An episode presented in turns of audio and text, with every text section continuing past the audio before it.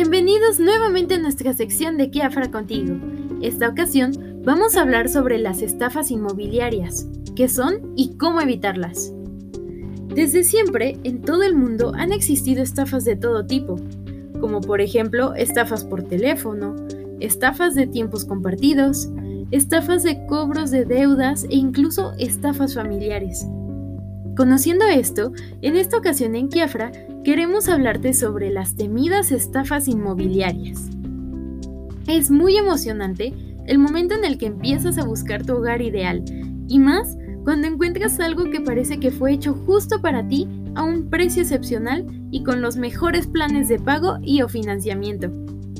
Prácticamente es la mejor oportunidad que se te ha presentado en la vida, ¿no es así?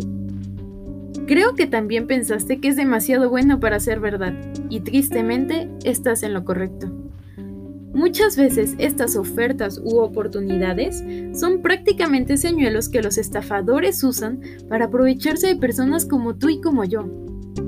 Por eso es importante que te encuentres preparado para reconocer las señales de las estafas y así puedas evitar ser víctima de un fraude. Empecemos definiendo qué es una estafa o fraude inmobiliario.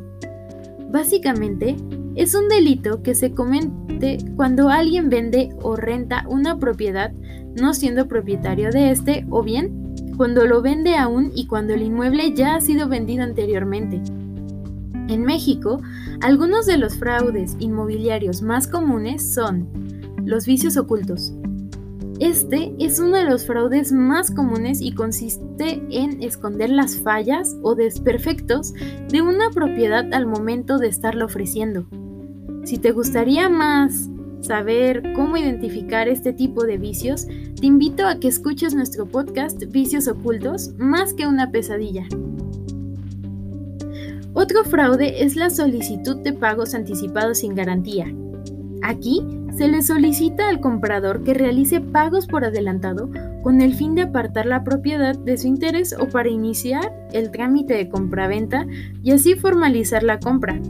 Sin embargo, después de que se realizan estos depósitos, no se les entrega ningún documento que los respalde y posteriormente se vuelve imposible contactar al vendedor. Otro tipo de estafa común es el pago de grandes cantidades de dinero como depósito o meses de renta adelantados. Este es muy similar al anterior, ya que después de solicitarte el vendedor falso los depósitos, este desaparece. Otro fraude es el de los falsos anunciantes. Este se realiza de varias maneras. Puede que suplante la identidad del verdadero vendedor haciéndose pasar por agentes inmobiliarios. Otra estafa conocida es la documentación falsa o incompleta. Este es muy común cuando se trata de la venta de terrenos, ya que consiste en la apropiación de manera ilegal de terrenos, ejidales o abandonados. Es por eso que no cuentan con los papeles necesarios para poder hacer todos los trámites de escrituración de manera legal. También, el ofrecer propiedades que no existen o no están disponibles es un tipo de estafa donde alguien anuncia inmuebles que nunca estuvieron en venta o renta y piden pagos para que supuestamente aparten la propiedad y así no se rente o venda.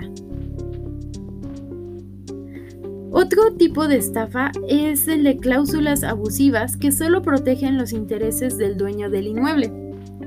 Este tipo de fraude es más común cuando se requiere rentar un inmueble. Aquí se establecen cláusulas que te dejan en desventaja como arrendatario o inquilino, trayendo beneficios únicamente al dueño de la propiedad.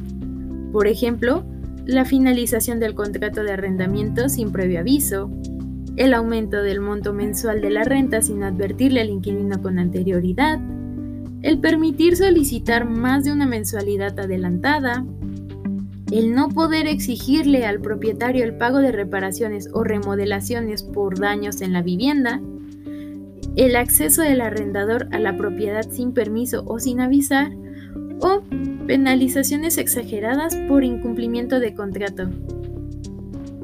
Algunas señales con las que te podrás dar cuenta sobre si la propiedad que estás consultando para comprarla o rentarla es parte de una estafa inmobiliaria son que no puedas comunicarte con el vendedor, que no se puedan localizar las oficinas de la inmobiliaria, que el precio de la propiedad sea muy bajo y no esté de acuerdo al precio del mercado, que el anuncio cuente con poca información, que el vendedor establezca condiciones previas al contrato o que te presionen para tomar decisiones.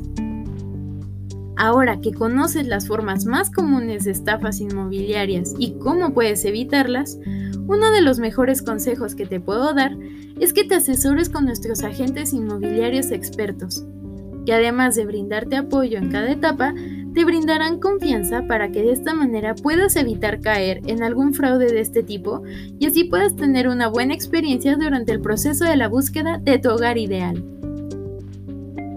Si quieres más tips, consejos o datos interesantes, síguenos en nuestros siguientes podcasts. Los esperamos pronto.